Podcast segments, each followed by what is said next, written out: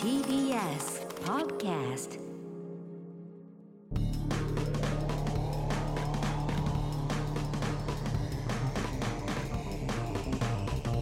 方の決意どうもエレコミックやついですエ。レコミック今立ちです片桐仁です。はい、えー、エレカタの決意ポッドキャストでございまはいす。毎週月曜日、えー、配信ということでございますよ。はい、そうですねえー、もうね、もう近づいてまいりました。我々の、ねうん。えーコントライブこ。のライブね燃えるコントの人。はいはい、もうあと三週間おでお2月9日から13劇。場入りという感じですひから。よいはい、ねえもう早いですねぐですね。もう本番ですよ。えーもうぜひ皆さん、お願いしますポッドキャストをお聞きの皆さんはぜひね、ね本当です来よていただきたいなと思っていますけどもね。はいラジオのためにね、ラジオのためラジオラジポオッドキャストのために。そんな中ですね、うんはいえっ、と普通オタがは来ていいただお願いいしますて、あのー我々が、うんえっ、と TBS ラジオさんで特番をやらせていただいたんですね。うん年末ねアダムアート GMO プレゼンツ、やり方とデジタルアートうんっていうのをやって、我々がデジタルアートを年度で、えーその放送 中に年度を作るっとていうね。今考えたらすごいなのをやりまして、はいそれがあの出品されまして、はいオークションにえねー、チャリティーオークション。で1月7日にそれがあのーオークションが終わって。はい落札さ落れた札とされたんですけど、その落札された方が落札者の人。ありがとうございありまがすとうございます。エレカタネームエレマがマレーシア支部さん、あねーーありがよとうくございます聞いてくださってうんる。はい。え我々のメールマガジン撮ってくれてる方ですけども、ありがとうございなんとこの方がはい出品された作品3つとも落札いたしま した、ええ申し訳ねえ申し訳ねえな他何？ええじ一人一人だった一の人だったんですね全部作品をあそうまあでも三つあったらねいやだからコレクターですよそうだねね三つあった方がいいよね独占してやり方で作ってるかそうそらうね。上がる可能性がもうあるわけですよすご いな。あね転売も OK ですからね。 ラジオ特番アダムアカウントを作成して、えー番組終了後早速入札を開始しましたとはいはいは。で全作品1番乗りを目指したんですけども、残念ながら今立さんのは2番手で、いや別に一番乗りとかじゃないでしょオークションだかならんだよ。はい、で、えー最初は最終価格が結構高くなるだろうから、入札履歴に名を残すだけにしておこうと思ってたんですが、うんはい思ったほど値段も上がらないうちに動きが止まりましたそうだよ ねそうだろうね1月7日までの長丁場なのでうんそうね途中の入札の動きを確認していましたが、うん。少し入札があった程度であまり目立っまたあ動後きが半あですりよこれまは。せん締め切り直前ですよこういうのは。うん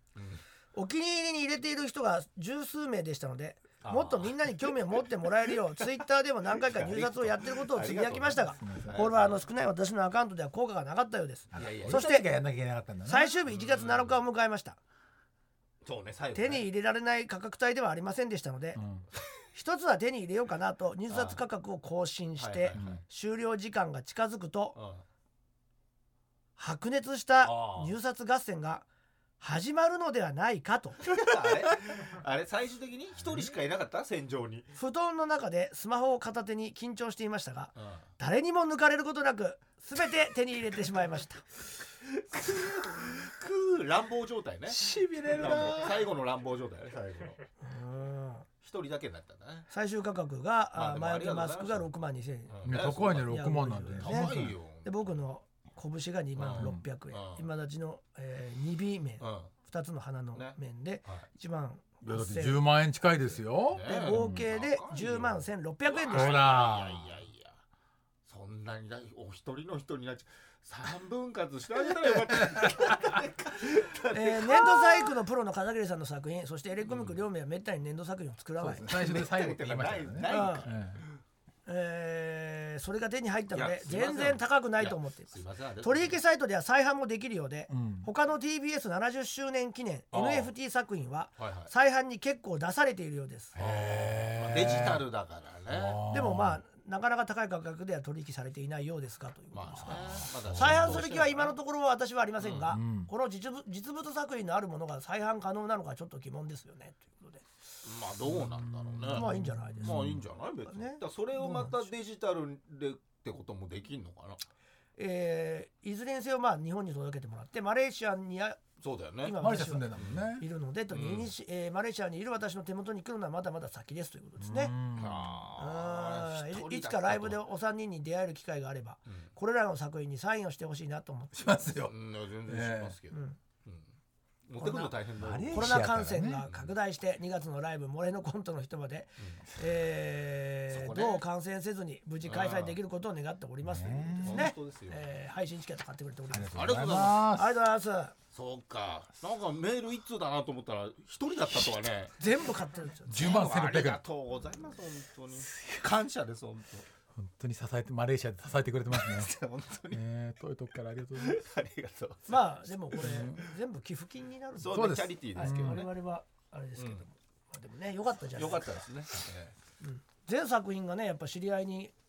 そうの手ねに。入ったうんなら並んで言ね、ったら、えーそうねセットで飾ってもらいまうすんからね。ぜひぜひお願いいたします。セットの方が価値が上がるかもしれませんそうだね。そうだね。片桐さん中心にね。そうだね。うんうんありいがつとうごかざ上がまるした上がると信じて待っております、はい。で、えーまたあもう一つ。えーあれですね腐った鶏肉についてということで、出たね腐った鶏肉。ここ何週かねその、うん腐りかけたという感そうだ。ですまかね、あうんでもそういうふうにして食べる肉がうまいみたいな人が、そうねいるんだよね。全く違うところで2人ね、このラジオに送ってくれたんですけど、はいうんそれに対してのやっぱいるんだメールねが来。て、結構聞く分にはもう腐ってるけど ね。エキスポ81からです糸切っちゃねっ、てんだもんえね。前回のポッドキャストで以前自分が送った、あはいはいはいはい。あそうかエキスポそうか81最初からがそうエかキスそうだポだったのか。腐った鶏肉がうまいというネタについて質問があったのでメールしますと、うん。なるほど。うん掲示板になってきたね。まずうん。鶏肉の腐り具合ですうん。はいはい。どんぐらいいくか、こね。れはかなりやばいかなと思うくらいの匂いがしてや だね。いやもう腐ってんだよ。表面がぬるぬるするくらいそういうの言ってたよ腐り具合でもうん大丈夫ですいや大丈夫ではないんじゃないかな。香辛料でゴシゴシすんだよねう。ん鳥だもんなそうしっかりとぬめりを塩で洗い流しうん、あ、塩か。そう。スパイスをかけたら食えますうん。うん手羽。先や手羽元など骨付きの方が余計に臭くて好き です臭いんじゃん。出汁が出る、骨から出汁が出るから ね。骨が腐り始めるってこただと。し食べ慣れた自分でさえいやだからダメなんだ。食べ過ぎると確実に腹を下してしまい ますダメなんだよそれは。個人的な楽しみなのでそうね。おすすめはしませうんんもう本当自己責任。自己対責任。何かあったら自己責任でお願いします本当ね。やでもんねえよ本当に好きなんだなエキスポはそうでしょその食べ方ながんか大事な仕事の前とか絶対無理だね。う。ねでも何日ぐらい放置したらそうなんだろうね。食べ過ぎると下すから一二本だったら。うん、ほちょっとぐらいにしとけばまあでもひ個人差あるし、まだなん食ってでないんだ始からめようと思ったのよ、それ。でもこう言われるとなんか俺も臭さ探しちゃうと思うな食いながらうんまあまあもしかしたらね臭いって言ってたしなっていうね、生理的に受け付けねえけど、肉が腐った匂いなんて。 まあでも洗い流してあるからでもでもさ。来るんだよ。そうでし奥か。ょ後から内側かららどう骨いう匂いなんだろ手うな羽元の根元の骨とか来るわけで肉しのょ腐った匂いなのかいやいな。や相当臭そうでしょ肉の腐ったや匂ばいいよね。それやばいよこれはまあだから質問に死体答え死体の匂いだよているわけですけど、焼いてはいいんだけど焼いてないの。や焼く焼焼く焼くくようん焼くは焼くんだよ。決備ネームもめちゃんという方から、ええま揉めだちゃまうだいるのその腐った肉フリークが。ー皆さんこんばんは、はいはいどうも腐り肉のコーナーができたないねんだえよ。ないんだよねえよそんなもん。なんだ腐臭いるの。文字通り腐ったできましたからね腐り肉のコーナー RPG のアイテムでもダメな方だろそれ。腐った肉のコーナーができたということでできてないんだよ投稿させていただきますということですねありがとうございますなんだ腐り肉のコーナーって。やだな企画やりたくないな私腐は37歳反腐り肉愛好家の人妻ですということですねり肉女性ゾンビだよもうそれは腐り肉愛好家は反腐り肉です半分ね半ね私の作り方をご案内いたしますはいあどうやってるかの旦那さんいるんだな豚の赤身肉の塊に豚あーまずはでっかでくっかい塊角で煮みたいなやつですかブロックみたいなブロねックうんす塩をうん肉に対し3%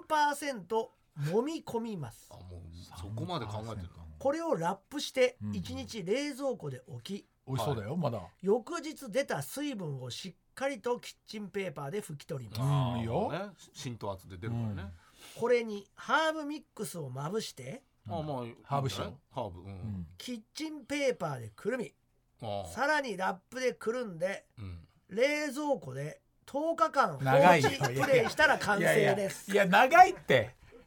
ブロック冷蔵庫だって10日はダメだって、冷蔵庫いや10日は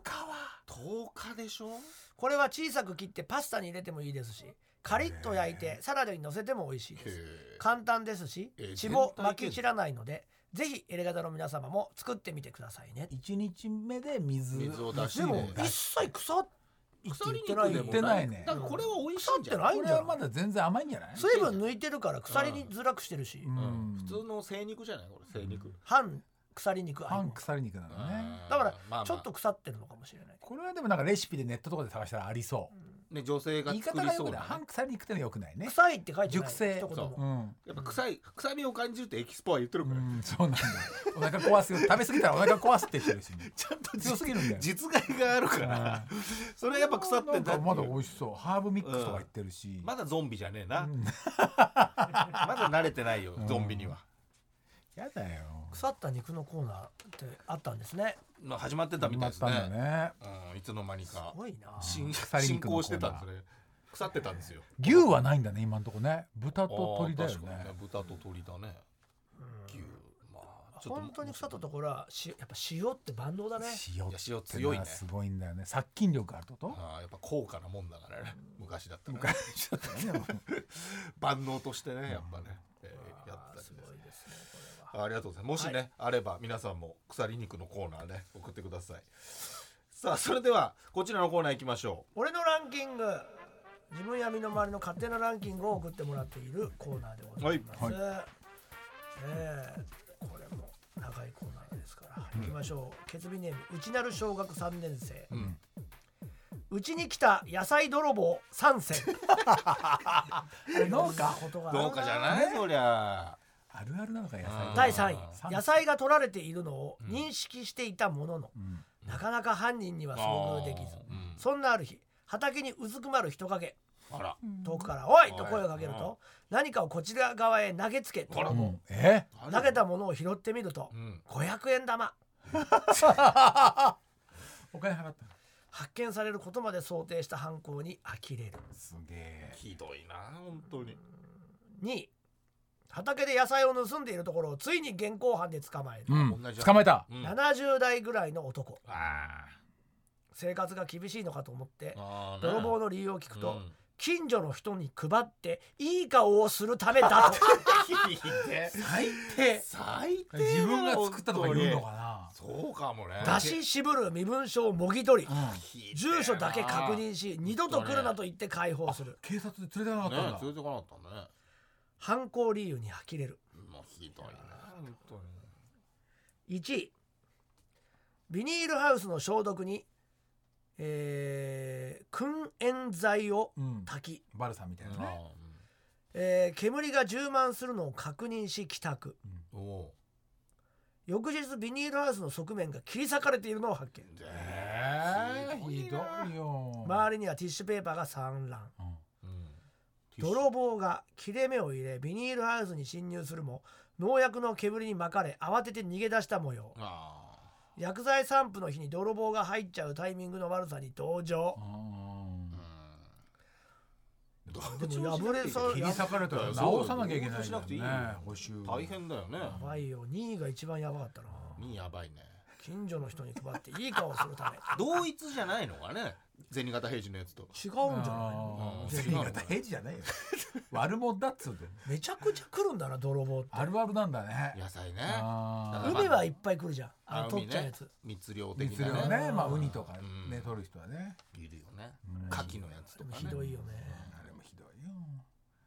何にも関係なく取ってんでしょ取ってるんだよねで事情事情知ってんだよね大体ね全員捕まってほしいなうん本当にあと漁協のやつもすごくなかったあの中抜きしてるやつこの前ニュースになった漁協が取れ横流ししたの業者にああなんかあったね何十年もうんすごい話だよいい顔するためにいい顔するいためやにお金を儲けるためです よ完全に引いてはいい加顔する工ために業者の社長とか全員結託して何十年もひどい話だからなんか一箱抜いて二箱とか抜かれてたうみんたいなね、だから取れ高よりどいつも少ない少ないって言われてうんっねつっ言わてれてたね何十年も嫌な話だねラジオネームバナナの皮で転びたいなんで購入した食品に毛が入っていることが多い私のえ気持ち悪かった混入シチュエーションランキングですうん面白 ないけどな起きてるねみんなうんまあテイクアウト増3え位てねおはぎ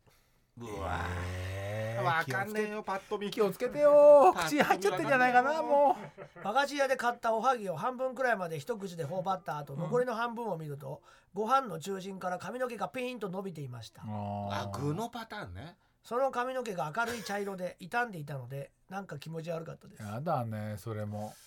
うんブリーチの後ねうん枝毛やだね米のとこでしょだからそうだねおもち米のねうん部分に入ってるってことでしょ2位唐揚げええ衣に唐揚げ弁当を買ったら唐揚げに髪の毛が貫通していましたなんだよ貫通すげえなああちょっとあの爪楊枝みたいな感髪じかのな毛の端と端を持ったら間に唐揚げがぶら下がっているそういうお店なのかなそう できないよ それそうでしょ下味見で下髪の毛みたいなそんな唐揚げくわあるないよよく髪の毛刺して売ってるだけあ髪れの毛を入れて、うん衣で包んであげなきゃいけないよねうんだからそうだよ両脇は持ってかう唐ん揚げでくるくる回しながら開けてんだよ、うんすげえよすげえよチンカラねチンカ ラでしょ名物でもよく髪の毛がさ、うん上がらなかったよねそうなんだよ焦げちゃうよ焦げちゃうよねんチリチリになっちゃうねんチリよりチリねになっちゃうよ出来上がった後刺してんのかな そうだよね相当硬いからねチンゲってだかチンゲとは言ってないからチンゲじゃない髪の毛だっつうの長さ足んないチンゲじゃら鬼太郎みたいなことがねう ん毛張り的なねいけっつってうんいやなかなかないレアだねうんだって刺さらないじゃん刺さらない刺さらない肉にも刺さらないうんから開けても無衣理との間なんだろうねあ焼き鳥の串になんか刺さってるとこじゃないも んねうんいや難しいよこれはあでもどうやってねあげてんだ触らないで食べれるもんね唐揚げ確かにね手が汚れ ないよね髪の毛食べちゃうよねちょっといや髪の毛も食べない食べない両方持ってるいかやらいや引っ込んどけばいいんだスもッんスッてやるのが嫌なんだよススッてやればいいんだいや両ッてやるのが嫌なんだよそこそこもん最後串みたい脇なを持ってかじりつけるああだからその骨みたいにして骨付き肉みたい確なかにねねそういうやつね髪の毛を骨だと思ったらいいじゃんギャトルズの肉みたいなあと温度でもう上がってるから汚くないからねそういう問題性的な問題なんだよおはぎはダメだけそうどあ確唐か揚げはもう全然もう殺菌はされてるから,、まあ上がってるからねうんに200度とかでやってるからそうでねもそのどどうやってやったかわかんない本当に髪の毛でしょだか髪の毛が入ってるっていうのらは俺わざとだとしか思えないこれまあね作ろうとしか作ろうとしてしか作れないでしょこれ作ろうくんでしょ作ろうくんね作ろううこんの唐揚げに髪の毛が入ってるやつ作れるって両脇持ってこう唐揚げを触らないで食べれるように工夫されてるっていうこと、作ろうくんがえーじゃあ行きましょうじゃあ最後はいミシェルガン・エレファント化しましょうとこ、はいジンさんが経験したいと言っていた、うん無声ができるかもああ懐かしいな方法ベスト3です、うんなんだっけ無声をする方法を3つ教えてくれるということですかね、白昼夢じゃなくて明晰夢的なことそうじゃない見たい夢を無見声でてすうんやらしいそうだよね夢を導入するってそいううだねよねまずは第3位は風邪をひくですねあれえ私は大人になっても無声しかけたことがたびたびありますえう、んええそのうちの一つが風邪をひいたり体調が優れない時にうんスケベな夢を見て射精ギリギリのところであ危ないと起きます、ええちょっと熱出ててなので仁さんも体調が悪い時寝る前にエロいことを考えて挑戦してそんみなて余裕あったらねうん治りかけかなねちょうど今ね流行ってるやつあるからあれねあれになってねうんなったらねあれだったらまあこチャンスってうんチャンス無制チャンスうん無制チャンス無症状だったらダメだねダメだよまあそうねダメだよちょっと症状軽く症状出てうんねダメだよにドキドキする んこれは体調が悪い時以上によくあるんですがうん嫌な目にあったりうん不安があったりこれは胸いけんじゃなのい動機が少し高鳴るほどの精神的に不安定な時にうもんエロい夢を見てああー危ないと射精ギリギリで起きますいやあれ出てねそんなのだってもうドラマにインする前の人があすいいきじゃね取えりかをしてその時こそチャンスいやもう夜中いつで起きちゃうもんだってでそこを股間に持ってかないと他に持ってったらいいんだけどなうんスケベ最近は取引先の知らない人が起こしたミスでその人、その知らない人と一緒に朝から違う取引先の人に死ぬほど謝らなきゃいけないとうん決まっていた前日の夜でしたあー胃が痛くなんないで勃起に行くんだ聞くんだねえもうちょっと M 系なのななので仁さんも精神的に不安定な時にエロいことを少し考えてみてください、つながらないななんとかねなんとかスケベあー不安とエロね1位古代の人類に思いを馳せる 何言ってんだよおめえ何言ってんだよやっぱり刻まれて るからね DNA にそっか無声が多分まあ古代のそう記だよ憶がねね昔から無声はしてるだろうからなこれまで無制しかけたつまり射精をギリギリしない話でしたが、私が完全に無制したことがある夢を紹介します、うんううんんそれは古代の人類が閉じ込められている巨大な氷の塊が目の前にあり何言ってんだよその閉じ込められている縄文人のような格好の古代の女性を助けるためあその氷を必死に舐めて溶かす夢ですーなんで舐めんだよ手で触ったりしろよペロペロペロペロペロペロ小学生の頃に見て以来回数にすると56回なんです そがういうめちゃそめちゃの夢を見るるたびに無制してしまうの いでやだからそれはさもすうげえな個人的なやつだもんねこれは見ようと思って見れないな ただ最後に見たのが高校1年生の時でやっぱなもうそれ以来見ていません10代だけなんだよなも全部というのもね高校生になると射精の量もすごく単純に困るのとうん夢で見るたびに氷がどんどん溶けていってああ最後に見た時そうなにんはだあともう少しで古代人が蘇るというほどだったためうんなんとなく怖くなりあー絶対あの夢が始まっつたながっらてんだ夢はねもうすぐ起きると心に誓って以来見なくなってしまいました溶ける直前でやめちゃったんだね仁さんもしよかったら古代の人類に思いを馳せつつ寝てみてくださいそうだよ無制できるかもしれませんだからその時は私の舐めかけになりますが、そうね彼女を現代に蘇らせるため頑張ってください面白い舐めるのはちょっといいんじゃないこのスケベ感舐める夢ね、舐めるやらしい夢とか見てもさ、ん無性までいかないんまあだよな、無性まだなかなかいかないんじゃうないん今あのドラマで共演して高橋文哉君という若い二十歳の男の子は「うん仮面ライダー、えー、ゼロワンとかやってたんだけど、あの見たい夢は見れるんだってあーすごいねそうでドラマに入る前にドラマの設定とか始まってからも見るんだってあのそれでまた覚えてまたそうできるっていうやらしいの見れるでしょっつって、まあ、それはみたいまあなま記者会見の場だから言わなかったねやっぱりね記者会見まで聞いたのやらしいの見れるでしょっつって マイクとさすマがイクですねマイク置い てしかもマイク置いてやらしいややつめ見てあれげるてあの人くださいやら先輩なんだよだって若い人に隣さすが若い人にやめてあげなよそんなの言うでのもあれですねちょっと、見たい夢見れるってちょっと不思議いいよもうね子供の時からだってああやっぱそうなんだね子供の時無遊病じゃないけどよくどっか歩いてっちゃったりしてるへたんだって大体そういう時はなんか夢見てて自分でも分かんだってえへえ不思議さあということであなたの勝手なねランキングを送ってください。あつ先は elkt.mactvs.co.jp、エレカ .mactvs.co.jp、俺のランキングのコーナーまでお願いします。続いてはこちらのコーナーです。私一回死んだのかもしれません、日常生活で巻き起こる不思議な体験談を募集しているということで、はい。いよいよ書籍化がねあねそうです大よ。詰めなんですよ、はい。前回ツイッターなんですよね何かでやったんですよねえー表紙の案をね、3パターンのうちどれがいいかというアンケートをツイッターで募集しました、ね3案ありまして、まああの皆さん見ていただければあれなんですけども投票結果が出たようでございます、えー総投票数が1675票あえーすごいじゃん結構集まりましたよねすごいねみんなこれが買ってくれたらもうそうですよ本当助かり頼ますみますよ本当にお願いしますよさあそれであこの投票結果を参考にさせていただくということですここでは発表しないってことね、発表はしないというへ参考として、うんえーそどうれなはるなかんはかえっ、と、い、つ紹介しましょうね、はいえー富岡さんがーはいありがとうございます編集ねやってくださってます全部はい編集というか全部です全部ですはいとおお疲れ様です表紙案に関するアンケートありがとうございました、はといいうことでリスナーの皆さんからの反響こんなにあるかとスタッフ一同あーよかった驚いております、ねこんなの初めてですからねねえ表紙選べるなんて結果を参考にさせていただきながら進めてまいります、お願いします、最終的にはどんな表紙になるか楽しみにおね待ちいただ楽しけみれですばねと思います、確かにということでいよいよ印刷所への入稿が迫ってまいりました、納品前最後のメールになりますが、うんあじゃあもそうだねうもう全全部ももうう決まってんだねうね部、納ね、手品さをれてる離れ、うん今回は初版購入者限定特典についてのお知らせおですらいあいねなるほどそういうのう、ん特典大事ですねよあると嬉しいようん今回は書籍の初版をご購入いただいた方限定のうん、ダウンロードコンテンツの準備を進めていますまだ仕事があったね富岡さんすごいな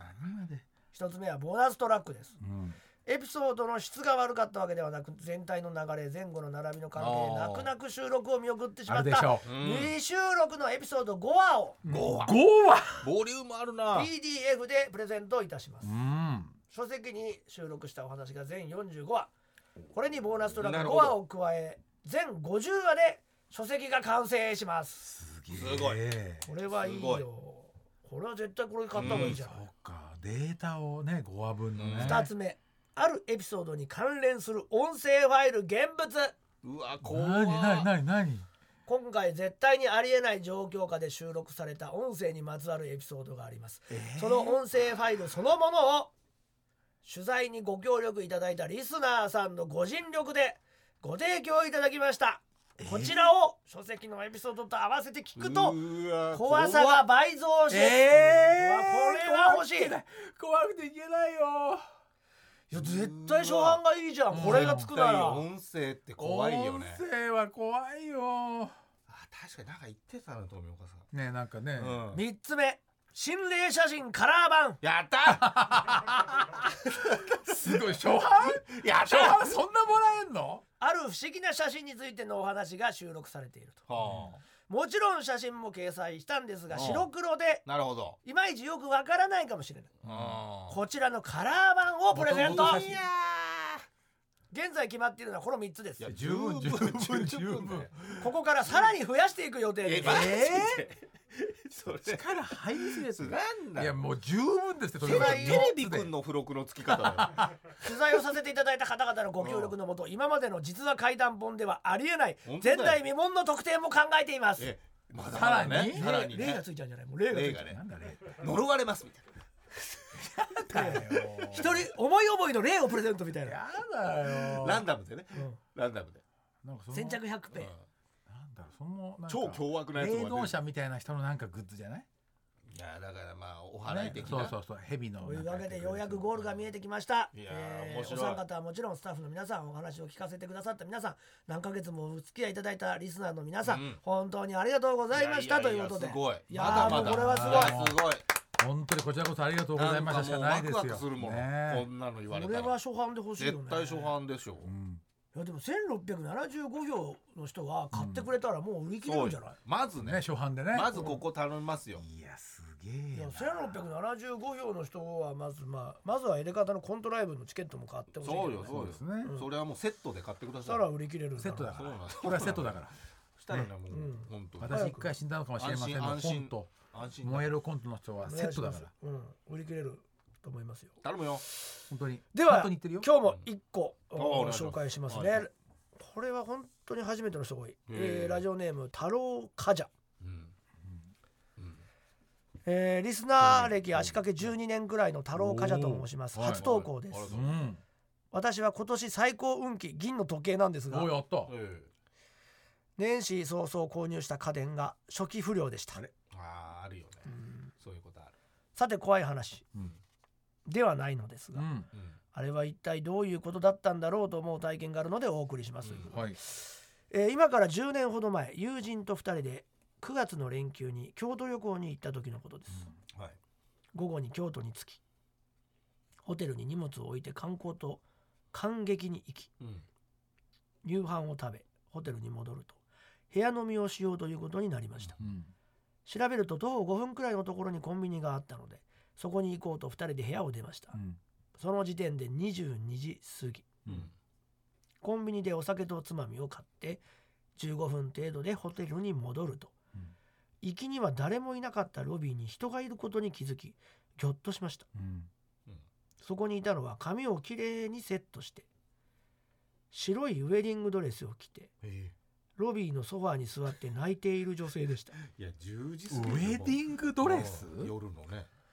ロビーのソファーに座って泣いている女性彼女には付き添いの人がおらずうんうわ一人ホテルのフロントマンもおらずうんただ一人で結婚式から抜け出たような格好で薄暗い夜のホテルのロビーで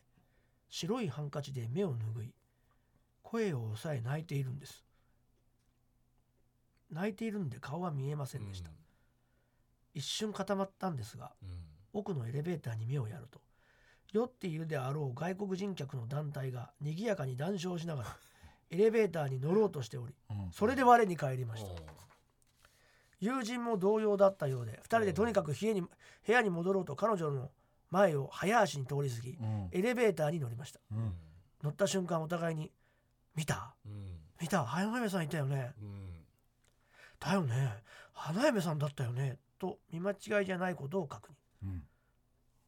そのくらい何を見たか信じられませんでしたうんとはいえなぜか2人とも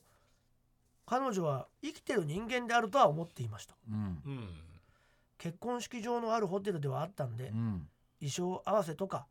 写真撮影で揉め遅たのいよか遅いとかも思ったんですが、うんそれにしても22時過ぎに夜とはいえロビーという人が通る場所で付き添いもなく泣いているという状況はどうにも腑が落ち腑に落ちずうん友人とは今でもたまにあれうん何だったんだろうとうん話題に上る出来事ですうん怖くもなければ霊的な話でもなくてすいませんやややもしか不気味だけどね何か考えられることがあればお伺いしたいですよろしくお願いしますもうその日結婚して喧嘩してってことだけどなんでウェディングドレス着てるんだってことだもんねそうなんだでも生きてる人間だと思ったっていうかうん直感があるならうん生きてる人間ですよまあそういうもんかねやっぱねやっぱね不思議なあのお化けはねやっぱね嫌な感じがするってああのー稲川さんがよなるほどく言いますかやっぱそれはそうなのじゃだとしたららだもかうらそのそのね瞬間に感じたことが合ってるらしいんでへえ直感がねううんんじゃあ本当に嫌なことがあったんでしょうねうんだからうん写真とか撮ったのうかなんうんこんな始まりのなんかドラマあってねキムタクと山口智子のロンバケ花嫁姿で逃げてきてみ何たいなロンバケだロンバケだよねだからそれなんじゃないうんだからあるんじゃない花嫁姿でなんかそういうことまあそうなんかあんだろうねなんかのっぴりな AV ってこともあるよねうん泣いてるわけだから夜で AV って考えると花嫁のなんか格好で AV みたいなのあるあでしょるね寝取り寝取られみたいうんなそういうふうなことを取られると思ってなかったみたいなので泣いてるまあみちたょいっとね言われてなくてね警戒普そう通なに写真撮影だっつすげえ嫌な話じゃん行ったらちょっともう AV だだったと脱がされちゃってうんな22時に泣くってちょっとありそうじゃん花うん嫁取姿り終わっちゃってね撮り終わってそれ以外は絶取り対終わないじゃんったら流されちゃうよねででももね家から来たね家からその格好なんで自前がある私っつ服っでて自前で自自前があ前るでっつっ行けますって私前ウェディングドレ スそんなわけないでしょいやでも不思議というかねて不思議だねでもやっぱ意外性があって怖いよね怖い見たら収録絵がもうは思いつ思い浮かぶもんねね薄暗いロビーででもねこれはね花嫁が泣いてるってい生きてる人間であると外思国った人っての団団体さんは何にも見なかったのかねうねえなんか声かけそうかけるまあ酔っ払まっあてそるうからかかねでもねかけそうだけどうねん団体でいたらねそれこそそうだね暗い中に座ってるっていうでも気づかなかったっていうことかなのかなでも白だしかもな真っ白でしょまあマリッジブルーにしちゃなまあ早い早いっつうかなんつうかどうですいや完璧になってるのがおかしいんだよねまだそ感動しだてから撮影だと思うんだけどなか俺はううん AV 的なもの AV 的ななねだって完璧になって22時ってないじゃん絶対うんドラマとか撮ってたかねあとはその本当にあの結婚式場の撮影とか、うんままあ、あとねしても誰かいるようなメイクさんとかな、めちゃくちゃ厳しいカメラマンだったとかあねそうだねうんあるだろうしね、うんそれもねわかんないけど本当に逃げてきたうからん本当に逃げてきたゼクシーみたいな雑誌とか結婚式から逃げてきたからもうものすごい長い距離夜夜結婚とかなんでそのとりあえずいてもいいところになんでそのホテルのちょうど、どいいホテルがあったから入ったの入ってみたんだよここなら思いっきり泣けるわってうん探さないで私をってがドッキリそうドッキリそういう状況をどっかで撮っててユーチューバーじああ花嫁系花嫁花嫁系花系 YouTuber ゃん花嫁ドッキリ系ユーチューバーね花嫁花嫁泣き系ふわっちいろんなところでね そうね花そうい嫁う泣いてる花嫁やって、ね何だろうあれでもあの地位向上のために泣いてたのかもしれない本編聞いてくだ さいですねあーやっぱ花嫁泣き系は舐められやすいからねなんだよ。それ何系だっけ。えー、池池家庭枠ね。池家庭枠。手枠はねね以上でございますえーということであなたの、えー身の回りで起こった不思議な体験談を送ってください。あつ先は elekt.mactvs.co.jp、エレガタ .mactvs.co.jp、私一回死んだのかもしれませんのコーナーまでお願いします。それでは最後に告知よろしくお願いいたします。はいえーエレガタはい。決備になって初のコントライブそうです燃えろコントの人がうん。 2月9から2月13まで銀座白銀館劇場であります全7回公演となっております、えー最終日の2月13の日曜日1時からと5時からの回はあー生配信もあります、うんえーチケットは E プラスで現在発売中えー来場者には全て特典がつくということで、ねすごいじゃん、えープレゼントがありますので、うんぜひ生で見に来ていただきたいと思いますお願いしますえーどうしてもお状況的に難しいという方は配信チケットをおぜひ買っていただきたいと思いますこちらアーカイブ配信1週間見れますので、えー何度でも見れますからね、えーぜひ買ってくださいよろしくお願いいたしますはい私は毎週土曜日11時半からやってます東京 MX 私の芸術劇場今週1月22日は北の美術館ということで長野県にある私立の美術館で特にまあ有名な人のもあるんですけど、まあ、同有名な人との同時代のいい絵とかもあるんでねこれねまあこの番組がなければ行くこともなかった感じなのでぜひ見てほしいですそして、えー今日すぐ聞いてる人はですね上がってすぐポッドキャストを聞いてる人は本日1月17日月曜日22時スタートフジテレビドクターホワイトよろしくお願いします、えー、99.9刑事専門弁護士だムービーあなたの番です劇場版、公開中ですすき焼きストア内で片桐仁オフィシャルストアにてまだまだ片桐仁年度道20周年記念大百貨店のグッズを販売中ですはいよろしくお願いしますはいということで、えー、いろいろとね着々と進んでおりますので、えーよろしくお願いします何しろチケット、えーご検討のほどお願よいしろましすくお願いしますエレガタの決意ポッドキャスト今週はこの辺でさようならさよなら